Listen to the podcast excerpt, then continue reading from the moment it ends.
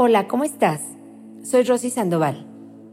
Continuando con nuestra multidimensionalidad del ser, hablemos del área 1 o del piso 1 de nuestro edificio, la mente consciente.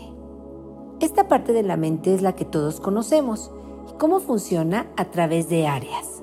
Está ocupada por tu área creativa, a qué te dedicas para crear abundancia, o si eres ama de casa, el trabajo en casa. Tu área emocional, esa parte de la mente que rige tus relaciones, principalmente la de tu familia, pareja e hijos, y si no hay pareja e hijos, tu madre, tus hermanos. Y así como la cebollita, empiezas del centro y vas quitando capitas. Después los amigos, los socios, con los que trabajas, esa es tu área emocional.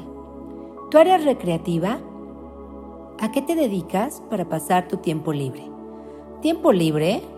Rosy, sí, debes de tener tiempo libre para hacer aquello que amas.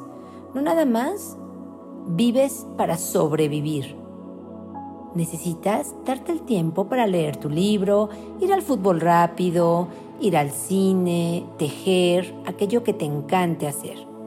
La siguiente área, la espiritual esa área con la que Rosy Sandoval no se mete por respeto a tus valores y creencias religiosos. Y la quinta área, y muy importante, la del descanso, el dormir.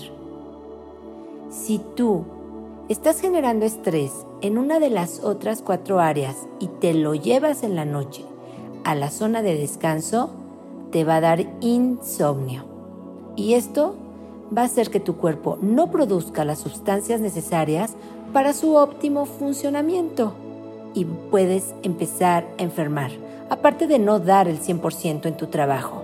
Y si uno no da energéticamente el 100% en nuestro trabajo, pues no nos va a regresar en materia. Entonces, ¿qué hago, Rosy? Observa cada área y ve en cuál se produce el estrés. Si es en tu trabajo, por incertidumbre, porque no llegas a tus metas, porque sientes que todo confabula en tu contra. En tu casa, porque tienes problemas con tus hijos o con tu pareja o con tu papá o con tu mamá. O en tu área recreativa por no darte el tiempo para hacer aquello que amas. O en la espiritual, porque no te sientes realmente en conexión. Detectas el área en la que se genera el estrés Paso 1, ¿qué tengo que aprender? Paso 2, haces tu nueva reprogramación y empiezas tus 21 días. Y paso 3, te esperas a ver el nuevo fruto en ti. Utiliza tu mente consciente para poder evolucionar en esta quinta D, como le llamo yo. Recuerda, estamos en Rosy Sandoval Descubre tu Ser Facebook, Instagram y nuestro canal de YouTube y arroba Descubre tu Ser en Twitter. Información valiosa para ti.